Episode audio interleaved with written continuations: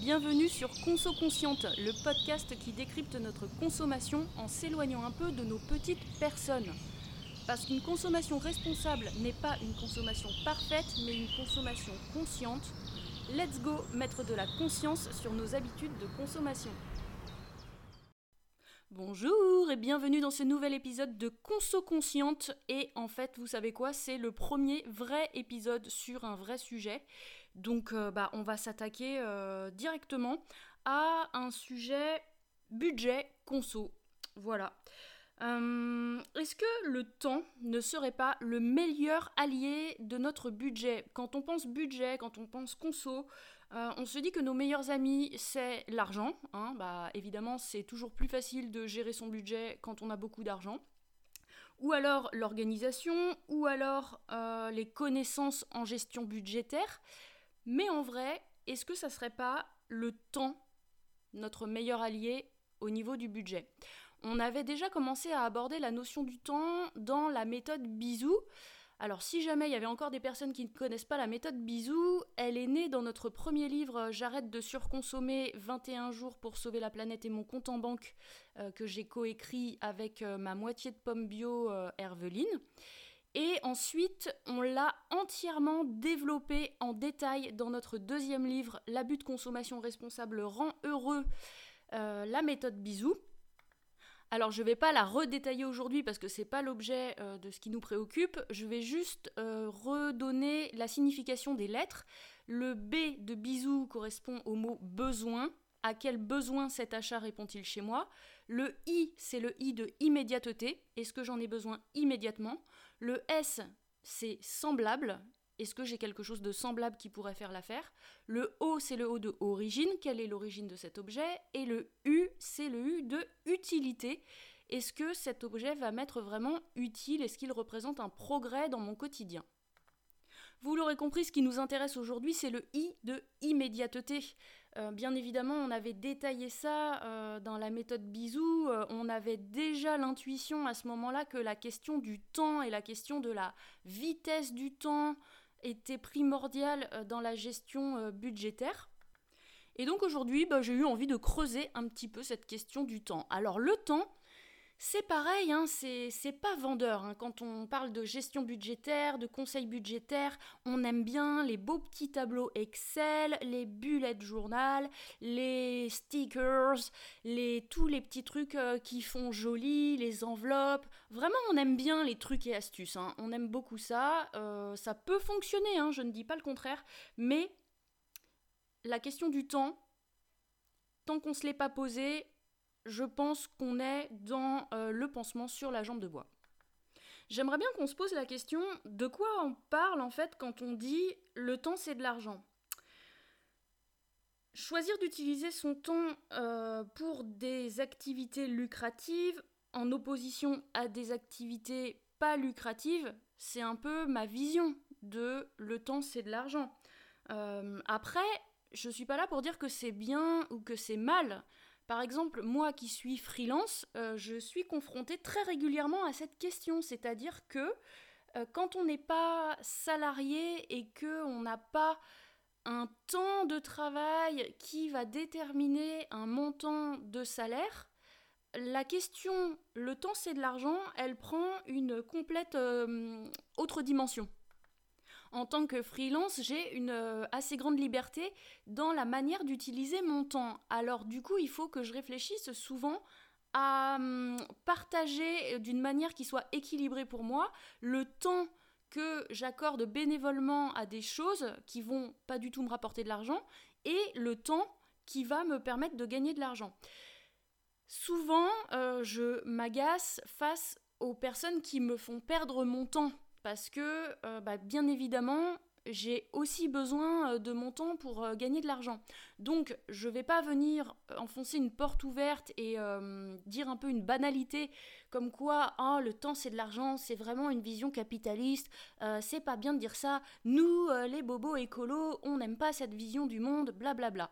En fait, justement, voilà, c'est une vision du monde le temps c'est de l'argent, pour moi c'est juste une réalité en fait. Si on regarde les choses d'une manière juste lucide, aujourd'hui, le temps, c'est de l'argent. Qu'on le veuille ou non, qu'on soit pas content, c'est le cas. Alors après, bien évidemment, c'est une vision un peu euh, linéaire et un peu laborieuse du lien entre euh, le temps et l'argent. On voit en fait aujourd'hui que plus de temps, c'est souvent plus d'argent. Vous savez, c'est la fameuse phrase de notre ami Nicolas, euh, travailler plus pour gagner plus. C'est le modèle typique du salariat. Le salariat, on va vendre notre temps contre de l'argent. Et en même temps, je dis le salariat, mais c'est tout à fait valable euh, pour les personnes qui sont à leur compte. Hein.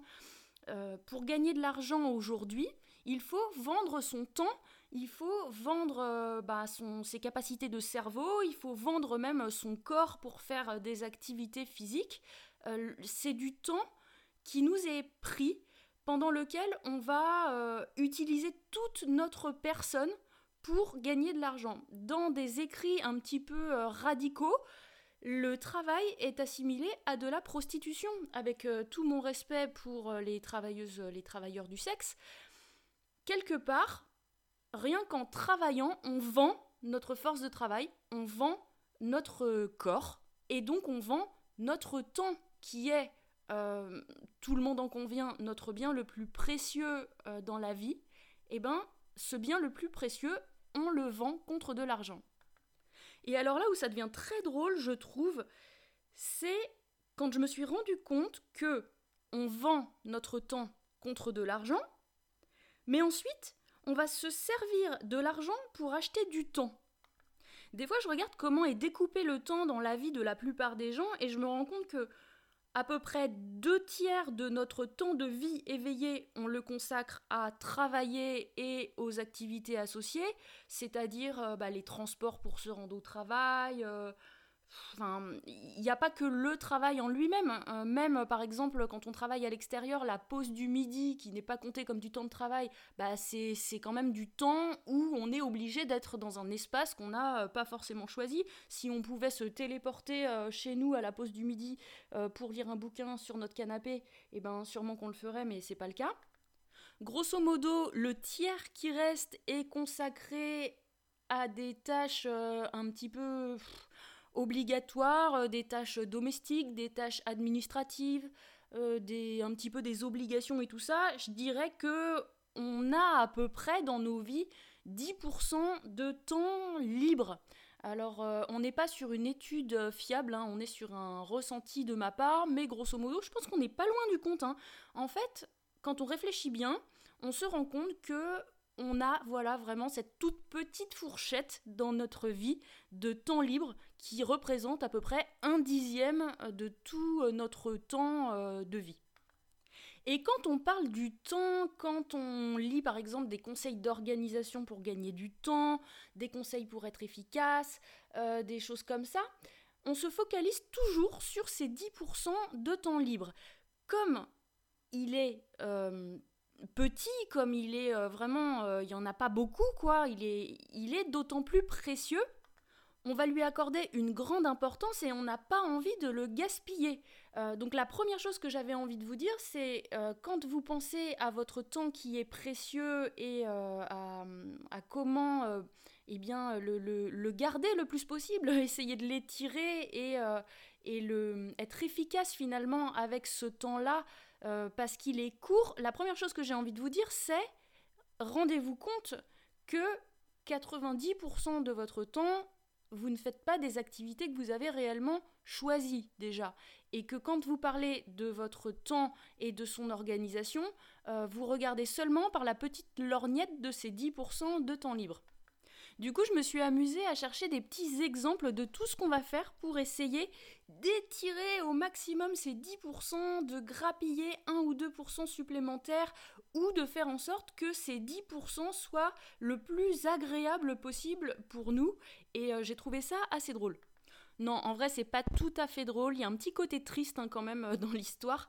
Euh, et, en fait, on se rend compte aussi que eh ben, ce temps libre, pour le garder euh, libre et, plaisant, eh ben ça nous coûte de l'argent. Alors voici en vrac euh, ce que j'ai trouvé, mais vous aurez sûrement d'autres exemples qui vont vous venir en tête. Par exemple, le fait de euh, payer les services d'une femme de ménage ou d'un aspirateur qui aspire tout seul. Ça coûte une blinde ce truc et j'avoue y avoir déjà pensé. Il y a aussi les plats industriels, les plats préparés. Au niveau de la nourriture, hein, là on est sur un gros sujet. gestion du temps euh, par rapport à la préparation des repas. Donc on a donc les plats industriels et les plats préparés, mais on a aussi les box à cuisiner, euh, les robots de cuisine euh, qui sont censés nous faire gagner du temps parce que ils font tout tout seuls, mais en vrai non, ils font pas tout tout seuls. Bon, c'est vrai que ça peut faciliter la vie et surtout ces robots coûtent une blinde. Il y a aussi le fait que on achète trop vite et que du coup après on peut regretter. Il y a tout aussi le business euh, des coachings et des livres en organisation qui s'est vraiment vraiment développé. On peut trouver aussi euh, les vernis qui sèchent euh, en 30 secondes. La question du temps, c'est un argument commercial aussi hein, pour beaucoup de marques. Donc vous savez, ouais, ces vernis qui sont censés sécher super vite. ou alors les plats cuisson rapide, les pâtes 3 minutes ou les trucs comme ça. On va aussi payer euh, pour une livraison plus rapide. On va euh, utiliser des appareils qui sont plus performants et plus rapides, euh, ce qui n'est pas le cas de mon ordinateur. Mais justement, vous voyez, c'est rigolo, mon ordinateur, il commence à ramer un peu et le matin quand je l'allume, il met un bon 15 minutes hein, à se démarrer. Et je me disais, ah c'est chiant quand même et tout, et je me mets à rêver d'un nouvel ordinateur. Bon, pourquoi en fait? 15 minutes, euh, c'est pas la mort du moment qu'il fonctionne, mais on aime que les appareils soient performants et rapides. Qu'est-ce qu'on a d'autre? On va trouver par exemple les vêtements infroissables parce qu'on n'a pas envie de prendre le temps de repasser.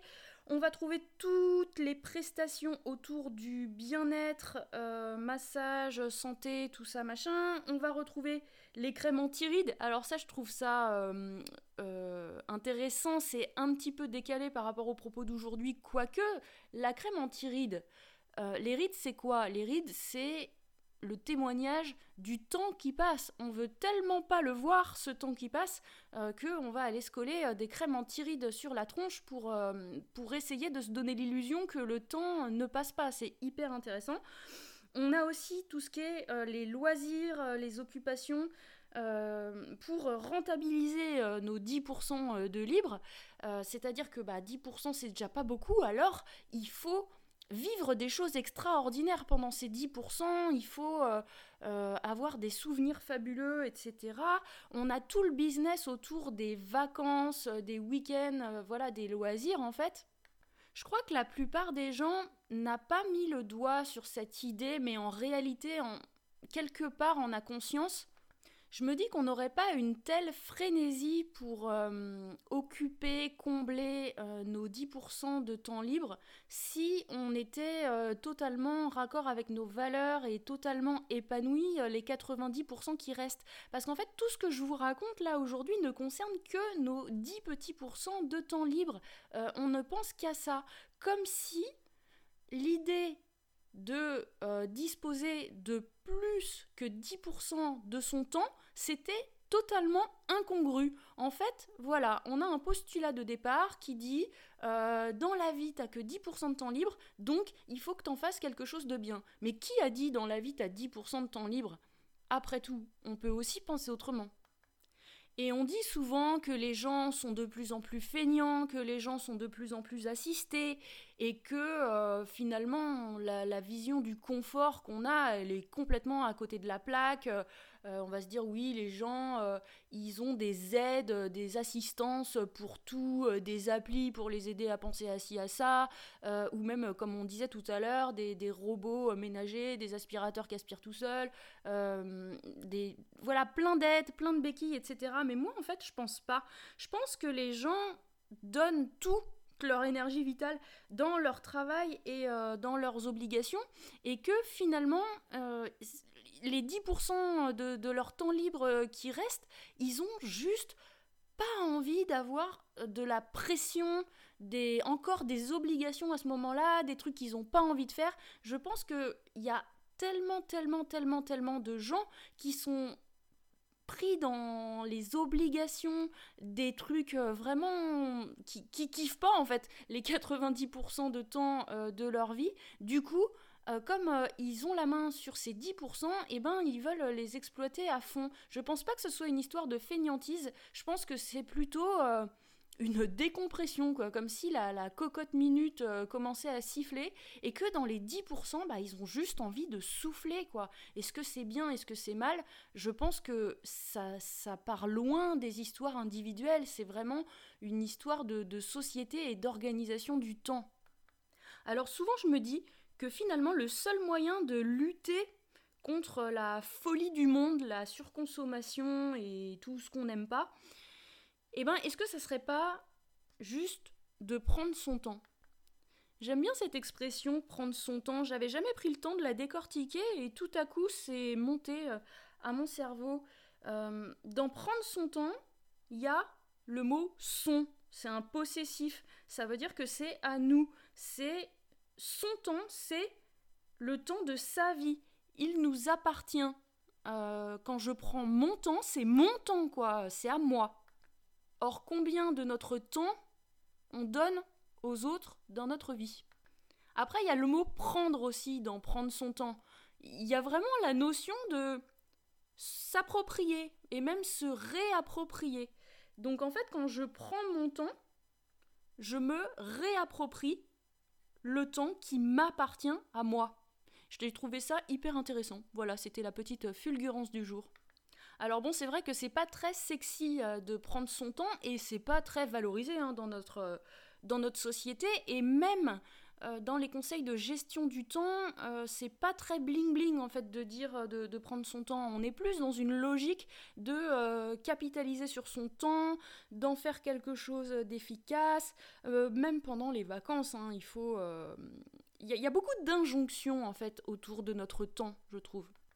Et pourtant, je trouve que c'est vraiment un sujet qui doit absolument, absolument être parlé parce que sans temps, il n'y a pas d'espace de réflexion, il n'y a pas d'espace de, de, construction de la pensée en fait. On est toujours en train de faire quelque chose, euh, d'essayer de rentabiliser son temps.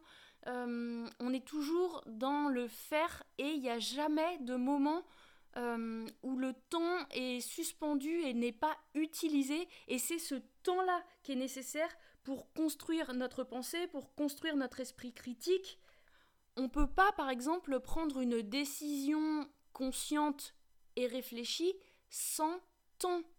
Euh, ça, ne marche pas. Le temps, pour moi, est vraiment, vraiment, vraiment intimement lié à l'esprit critique. Et l'esprit critique, comment dire? Que c'est quelque chose qui manque un petit peu par les temps qui courent.